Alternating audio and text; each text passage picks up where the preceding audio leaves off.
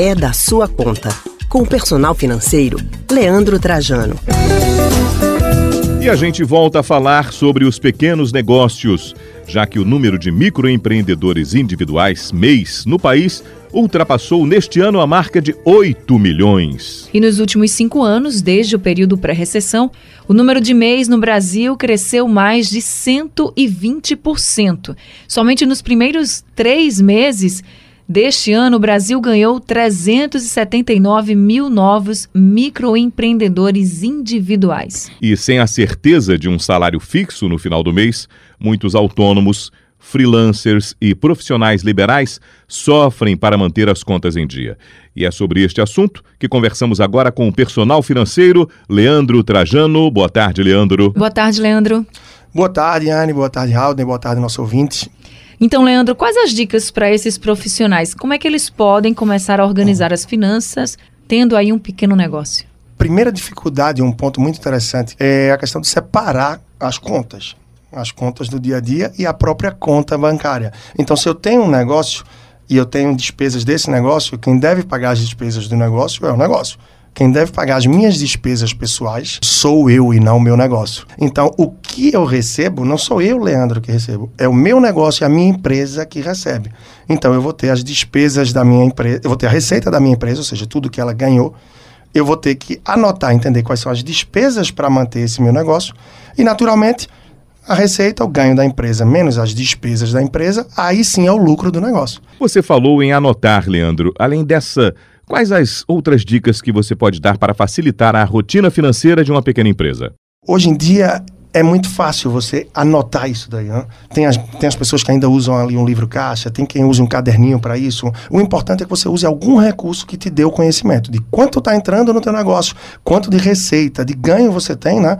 E quanto você tem de despesas. Entender sobre os impostos também inerentes a esse negócio, né? Afinal, a gente está falando do meio. O meio é uma forma extremamente acessível de você se formalizar, de você poder emitir nota. É uma vantagem muito interessante. E com isso você entrar em determinadas empresas que você só consegue consegue com nota, entre outros benefícios também que a gente pode ir explorando. E quais são os erros mais comuns que você percebe nesses microempreendedores? É, um dos pontos é não perceber que hoje ele está formalizado, ou seja, ele passa a ser de fato um empresário. Então ele tem que também se posicionar nesse sentido de manter os impostos em dias, isso é essencial ter os impostos em dia. Tem gente que, com o tempo, Anne, é, passa a voltar para o trabalho, o mercado de trabalho, mas deixa o meio aberto. E acha que, por não estar tá faturando, por não estar tá ganhando, não tem necessidade de pagar o imposto. E quando vai olhar isso meses ou anos depois, acontece que essa dívida virou uma bola de neve e o valor vem de uma forma muito agressiva. E em que momento o microempreendedor pode parar para entender que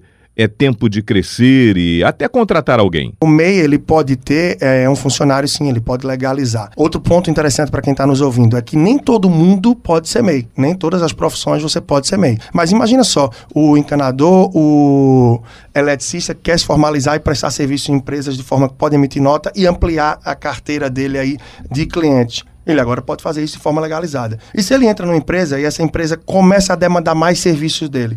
De forma que ele percebe que já não dá conta e que ele vai precisar contratar. Chegou o momento de contratar. Como é que ele vai saber se ele pode contratar ou não? É importante que ele entenda um pouco desses números e ele vai ver se o tanto, assim, digamos, de negócios que esse cliente, que o mercado está demandando para ele, consegue fazer com que ele pague outra pessoa. E ele perceber se essa outra pessoa que ele vai pagar vai poder abrir mais espaço no mercado para que ele, quem sabe, tenha novos clientes, com isso gere mais receita e que esse crescimento da receita faz com que essa pessoa se pague e que o negócio dele movimente ainda mais. Leandro, e nesse país de milhões de desempregados, a gente está vendo aí também milhões de empreendedores. Por que você acha que está crescendo tanto o número de microempreendedores no nosso Brasil? Em 2013, a gente tinha um número gigante de empreendedores por oportunidade. As pessoas viam a oportunidade de empreender. Elas viam que se ela empreendesse fora do trabalho que ela tem, carteira assinada, o negócio, ela poderia prosperar muito mais. Então as pessoas se jogavam nessas oportunidades. No momento atual e de uns dois anos para cá, as pessoas empreendem por necessidade. Elas voltaram aí, ficaram disponíveis no mercado, distribuíram currículos, procuraram retornar e se empregar novamente e não viram oportunidade. Mas as contas não pararam de chegar, as obrigações. E aí tinha que gerar renda de alguma forma. Como é que eu podia gerar renda? Empreendendo. Mas tem uma frase de um grande investidor norte-americano, dos maiores do mundo, né? Na verdade, se não o maior, Warren Buffett, que fala: quando a maré baixar, a gente vai saber quem estava nadando nu. Ou seja, na hora que começar a aquecer o mercado e muita gente tiver oportunidade de trabalho com carteirinha assinada e tal, talvez a gente observe uma queda no número de empreendedores e de MEIs em nosso país.